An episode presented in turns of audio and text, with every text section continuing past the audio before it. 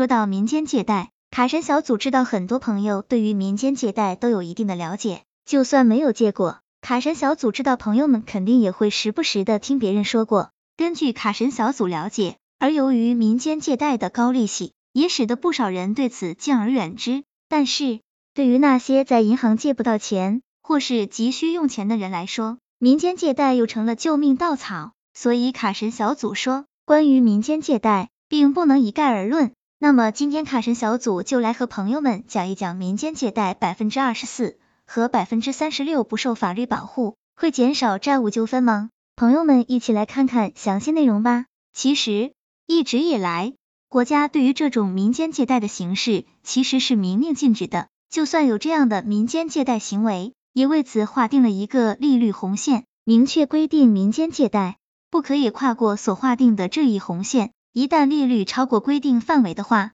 其超过的金额是不受法律保护的。在二零一五年，我国就放弃了已经使用了二十五年的民间借贷利率不得超过现有利率四倍的红线，转而变成了两线三区，即对民间借贷划定了两条红线，分成三大区间，也就是我们常说的百分之二十四和百分之三十六。首先，原来在以前，就是只要年利率在百分之二十四以下。国家都是予以保护的，也就是我们常说的司法保护区。而如果年利率在百分之二十四到百分之三十六之间的话，这部分债务就会被当作是自然债务。那这个自然债务是什么意思呢？就是说在这个区间产生的费用可还可不还，已经还了的话就不退了，如果还没还的话也不用还了。如果年利率超过了百分之三十六的话，就会被认定为是无效债务，就算已经给了也是要返还的。同时，随着这一行业的发展，近年来关于民间借贷的负面新闻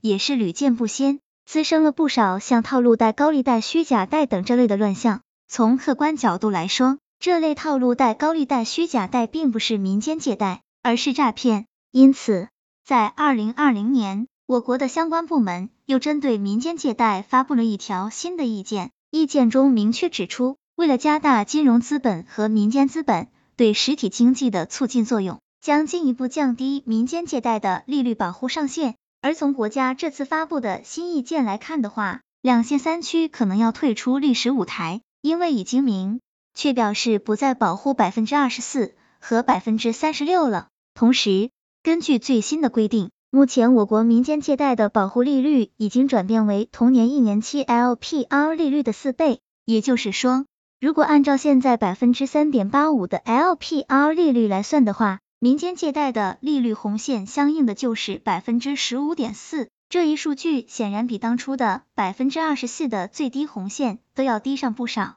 其实，在卡神小组看来，这一次降低保护上限的主要原因，还是为了缓解部分中小企业融资困难的问题。因为对于不少中小企业来说，无论是从银行的贷款，还是其他方式的资金筹集来说，难度都是比较大的，因此也有不少企业会使用民间借贷的方式进行资金的筹集。而随着民间借贷利率的逐渐降低，这些公司和企业的融资成本也会降低不少。对于我国目前的经济发展状况来说，无疑是起到了一定的推动作用，同样也成为了当下恢复市场经济发展的重要举措。所以，对于民间借贷这件事情，朋友们也应该辩证的来看，虽然时常会爆出民间借贷、所谓高利贷等一系列新闻，使得人们对它的好感非常低，但是随着这方面管控力度的加强和管理更加规范，民间借贷也就成为了帮助中小企业缓解融资困难的重要举措。